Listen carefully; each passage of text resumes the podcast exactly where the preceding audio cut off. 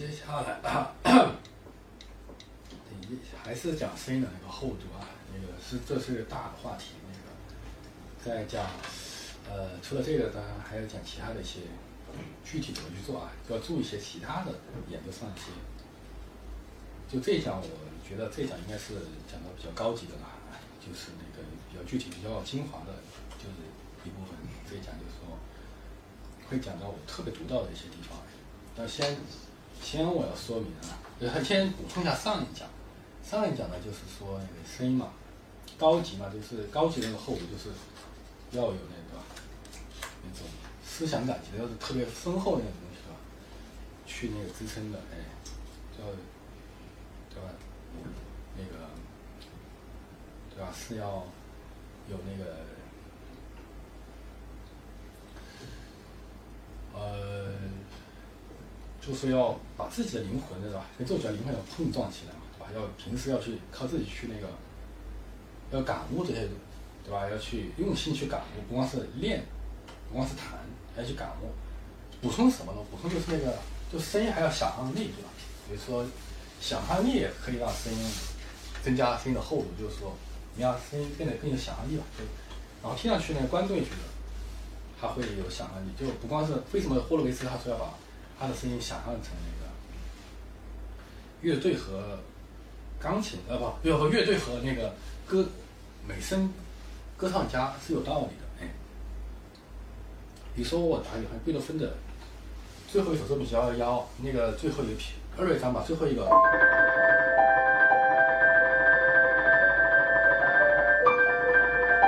这个片子啊，就可以想象成那个。就这些很好听的一个片段，可以想象成那个天堂的钟声嘛，打个比方，可以这样想啊。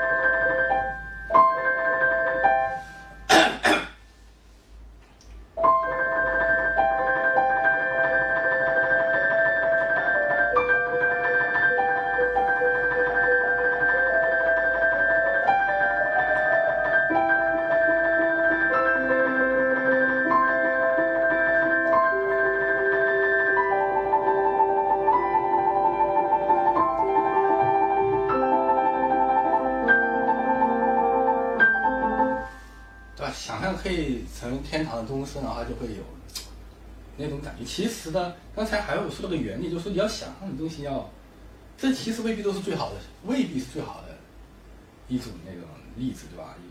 未必你想到这个就会弹的，就是说其实未必是最可取的，就是说你所想象的天堂钟声，对吧？但是也是可以去试一下的。但是呢，你刚才我说这个这一点还是比较关键的，我不知道大家还记得，就上上上一讲讲的，就你。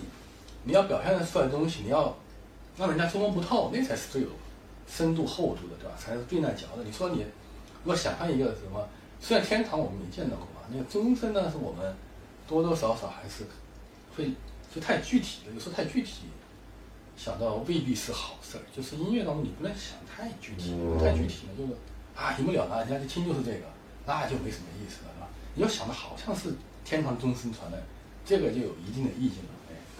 或者说，好像是另外一回事。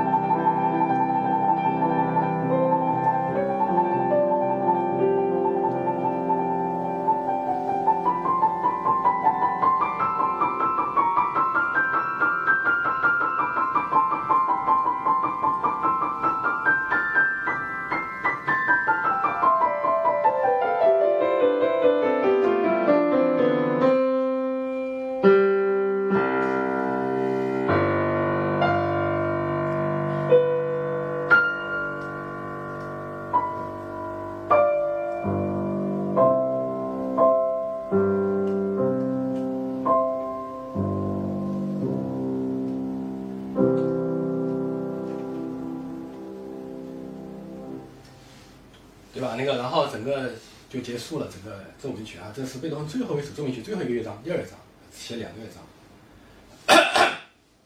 所以说，可以想象的是，好像是天堂的那个钟声啊，也未必啊。就是说，不要想太具体。最后有人说，好像是回到地球上了。最后，哎，从天堂这个都是人们想象的吧？哎，让人猜，因为他猜不透嘛，就让去想象。有那种感觉。好，这就补充了要想象力，但是呢，也未必要想太具体了。然后要想象力那种最好的想象力，就放下。哎呀，这什么的好像是这个，又比这个好像还要高级一点的。它不是真正的现实意义上的，就是这个，对吧？你说就是这个，哎，一听就是这个。那那那那你艺术价值就大了点，你这就是窍门，对吧？你说你想象一个，对吧？你比如说你非要具体的说，你要是想到什么，呃，打个比方，这个地方就是教堂，或那地方是哪哪个教堂？越是说具体，越是那个艺术价值就打折扣。人家哎呀，原来是这个，然后一听，哎呀，一目了然，没什么意思。对，你就感觉好像是教堂钟声，好像又是天堂的，或者有有天使歌唱的感觉，或者有什么什么什么，但好像。还有更高级的东西，还有更那是最高级，那你能入胜嘛，对吧？嗯，还有谁。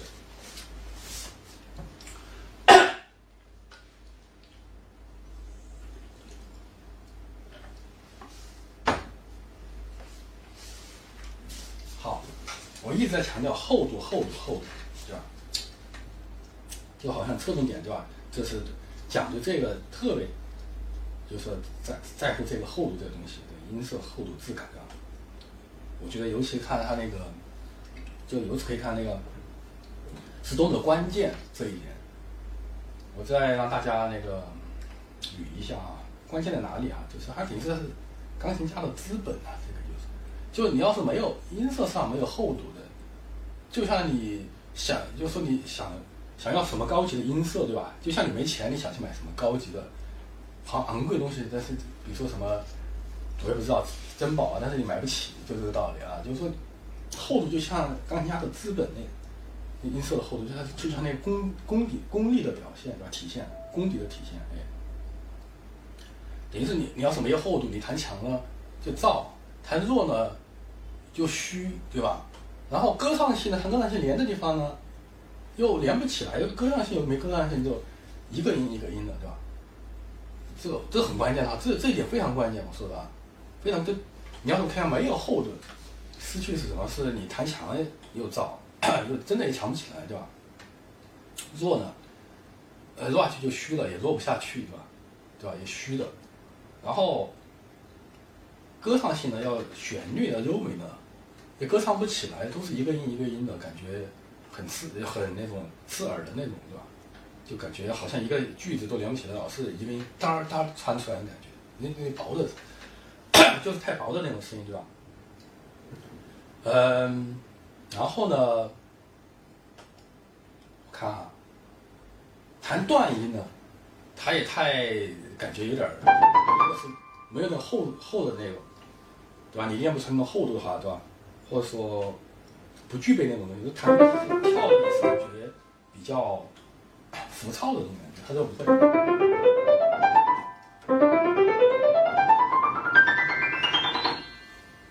那段段音是索科洛夫的一绝，弹那个一跳音就感觉很有厚重感的，然后呢又像拨弦一样的感觉，回味无穷的感觉，是他的那个 招牌那个。呃，所以说这由此可见，为什么俄罗斯钢琴家他那个几乎无所不能的感觉，他们对吧？出那么多对吧？就是因为，对吧？就实力派嘛，就是那个，就是因为他那个掌握了资本啊，就是他。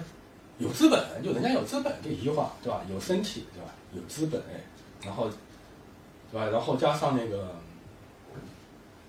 那个传统的吧，他那个教学体系也很健全，那个，整个音乐素养培培养的都很重视吧，就是整个多方面的，哎，就是说导致他们这个，演奏非常卓越，对吧？达到一定的就是，哎，高度。所以说资本啊是就是很重要的这个对吧？说但是很多人关键是悲哀就是他没意识到这是资本对吧？也还没当回事儿哎，就说就像我刚才说的，他那个呃，对吧？人家他更喜欢那种哗众取宠的，就是说亮亮的那种，就是一来就出出亮的，他忘了他是有铺垫的嘛，对吧？是有厚的东西去铺垫啊。但后呢也不，对吧？你要是有了厚，你才能亮嘛，你没厚的，对吧？没有厚重东西哪哪去把它亮得出来？哪去突出那高潮啊？对吧？哪儿？就你有不确定因素，就后就它不确定因素，你才能最后确定嘛。但量也是必要的，光是不确定对吧？那个感觉，刚才我讲的高级的那种，那种厚度感啊，就是那个让人捉摸不定的。哎，本来厚度它的本质就让人捉摸不定，哎，有有有东西哎，啊，最后还是要确定嘛，就亮亮了就确定，哇，最后确定了就是这样。但确定了就完了，基本上你曲子哎，在俄罗斯作品这句话是尾声了。所以说你要是开始就亮亮亮亮，你就好像早就已经到了最后几页了，就感觉有些弹琴的话一开始就亮，又让人觉得哎呀，好像听了就一页就不想往下听了，因为感觉已经结束了。他是那种到最后已经确定了就是这样了，然后弹不管弹几个小时啊，弹来弹去就是那样，这就是怎么说呢？这就是那个过于确定了，就是不能过，说演奏演奏。不能你让人家一下就知道你下面怎么演奏的嘛？说什么什么叫厚度？俄罗斯钢琴家你会觉得它很有悬念，厚度也是一种悬念，对吧？但是不知道他怎么像霍，尤其是霍洛维茨，你不知道他到底怎么演奏这下面？但是有些有些是吧？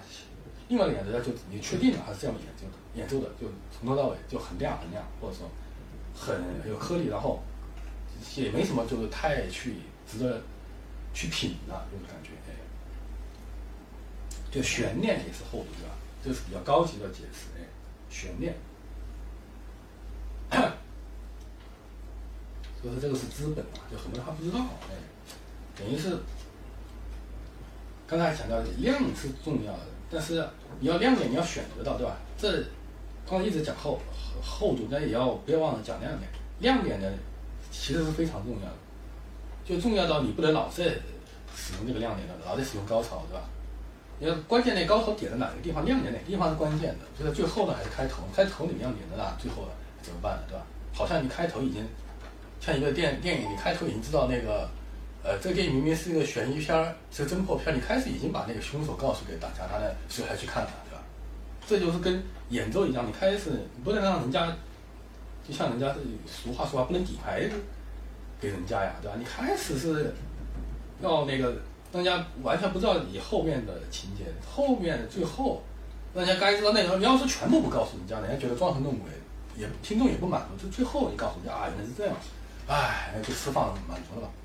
当然也不说所有演员都是这样的，但是我说这是一个比较，就比较能抓住人的一种心理的一种对吧？一种很常见的形式嘛，就开始有悬念嘛，后来。所以演奏的，呃，所以演奏的那个厚度感，就是悬念，也开始有厚度，然后最后不是说不要亮点，亮点在哪个地方发生，是不是要在那个结尾，还是在中间就提前出来一点儿，或者不出来玩，出来玩了人家也不愿意听了，就出来一点儿，然后最后或者是，但这都是比较粗糙的解释啊，因为音乐它也未必完全像电影那样，你非要最后出来那个对吧？揭秘那个大悬也未必的。还是音乐还是有自己的需求，对吧？但他那个有相通之处，就是说你不能就说一下就把这个音乐的定性是这样的，把亮点全部给人家了，就是然后一定是哇，突出这个突出那个，虽然有亮点都有，因为每一个每一页对吧？每一段都有大大小小的亮点，你不能那是从头至尾就以亮为侧重点，亮为侧重点就是好像都想谈亮，谈到好像谈的不亮就不高兴，然后后来就。亮不下去就闷了，后来就没什么意思，对吧？这个是比较关键的，那个高潮亮的是那个那个把那个安排在一个曲子哪个地方或者演奏当中，对吧？或者说练习当中，你要看那个怎么去那个铺垫那个高潮，对吧？那是比较关键的，不要一上来就太想一鸣惊人，对吧？太心急了就不对，嗯。所以这就是悬悬念，就是厚重的，就是厚度。那个，所以说俄罗斯钢琴家厉害就这一点。那个他像霍洛维兹，他就悬念大师嘛，就从他一开始，他俄罗斯那个摩莫斯科音乐开始，他是这样弹的。我那个那个不会他那个斯特拉蒂，然后大概是，就人家都不知道干嘛是这么轻，然后在这样弹，对，干嘛呢？人家就觉得很好听的，很神秘啊，这个或者他那个维也纳里面开始也是这样的，莫特那个 D 大调旋呃 D 大调回旋曲，我有点模仿啊，大概是这样的。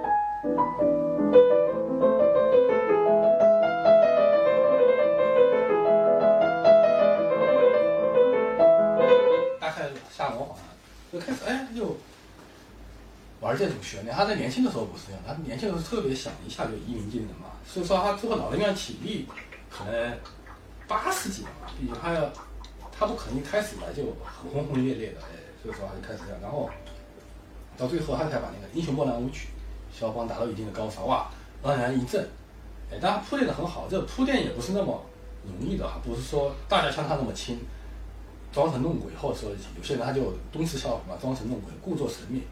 对吧？然后弹得很轻，然后最后，但是关键是要有东西啊！你说光是开始弄的就是好像遮住遮住的，然后让人家觉得有的人就没东西，然后也会无聊。关键是要有东西，这铺垫。就霍洛维兹他的悬念大师，他就是这一方面很强。哎，怎么去抓住观众的心灵？他是这个在这方面好像是没人比得过他的。哎，他那个最能抓住观众的心，这个霍洛维斯啊，他调动了观众。这个就是补充我之前说的那个讲的那个厚度那个概念，无所谓的，是悬念，厚度也是悬念，就是说，就弹琴的并不能太那个，比如说你，就很多人，我上上次也讲，上一集讲，哎呀，这是什么？这个东西到底表达什么？到底要怎么怎么怎么？这个就是比较比较笨的一个，对吧？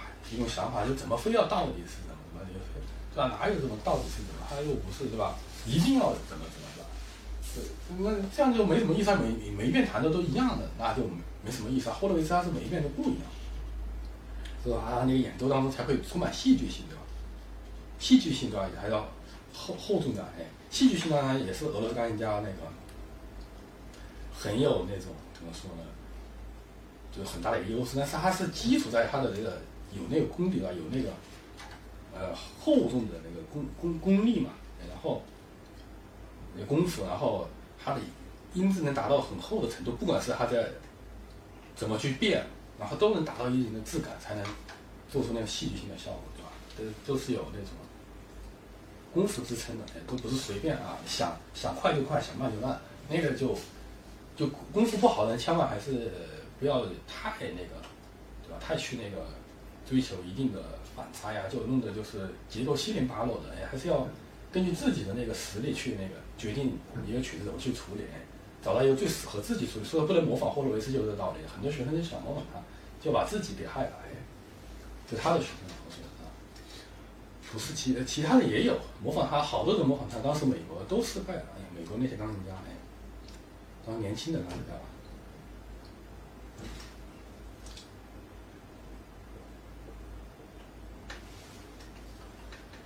刚才说最开始这这一讲哈，这一讲最开始说，我这一讲讲的很关键，很关键，很很精华的东西啊，都是我自。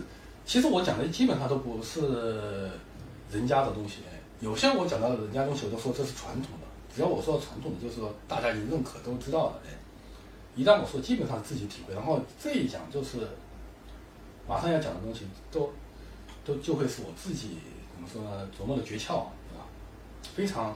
精华非常要害的东西，然后又不难，但是又不是那种又很具体、很值钱的，对吧？并不是说说的人大家听不懂，而是能懂，有一些理念上的东西，然后又完全属于我自己的，我想分享给大家。哎，我觉得很有帮助的，也呃觉得是非常的对吧？有价值的东西，哎，呃，因为的的确很多人说对吧？说我的手又小的一些俄罗斯人听过我弹琴，那时候我还没有现在会用劲儿呢，对吧？在香港有俄罗斯的一个男家听我弹琴，他说你怎么会？他看我的手这么小的手对吧？他就跟女孩子的手差不多，他觉得他因为长一米八几都熊熊掌了对吧？肌肉又多，他觉得我怎么能弹得这么轻松又这么快？然后又力量又这么大，然后又好像很轻松就能达到达到这些东西。然后我就他就问我是不是学过气功啊，学过太极啊，或者学过中国功夫？我说没有，我说靠脑子，他还不信，他觉得是我的诀窍，我告诉他的。当时我。就其实说实话，就是靠脑子嘛，就是哎，然后后来我就一直琢磨，其实有些人说好像我是最会发力的，其实当人家问我怎么发力，对吧？怎么能轻而易举去发力，然后达到很重的效果，很很好的效果，就就感觉好像不是从我这个躯体发出来的声音一样。其实关键是我根本就没想到发力这两个词儿，哎，这根本就没想到，都不太注重这个，所以说这个就挺有意思的。大家都想发力发力，哎，我觉得一旦一旦想到发力，就把自己捆住了，哎，就今天我示范嘛，其实越是强音，越是要通嘛，越是要不要想到去用力量力量去，对吧？去达到一定的用自己自身的，对吧？机能上的力量去达到一定效果，我觉得是，尤其弹的特别强的东西啊，特别要大的气势的东西，我觉得应该整个身体通的，并且那个感觉。要像那个怎么说呢？要可以想到具体的瀑布吧。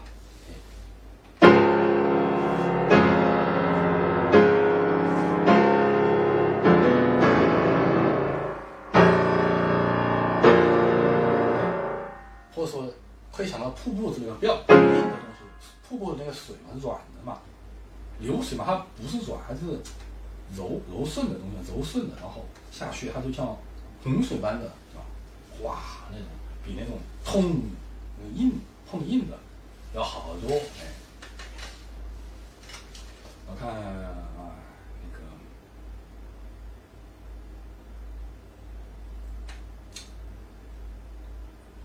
哎，反正对左手很多人容易弹不好，就容易出现很多人也挺喜欢霍洛维茨那种低音啊，好多。追求他那个后来出不来，也都是变得很硬，嗯，他就后来在他低音，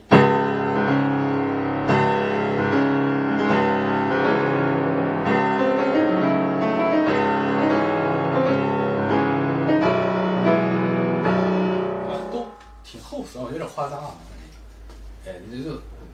未必开头这曲子有这，哎，他那个改编版有这么强烈，哎，但是就大概是这个意思吧，就是，哎，就是说，就很。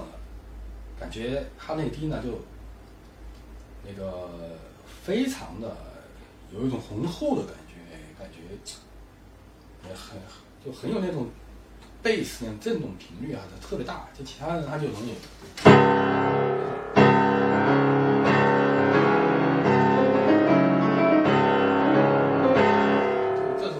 敲击的声音出来，就这样就不是很很好听了。嗯。所以说要想到柔顺的瀑布啊，或者什么下去啊，就像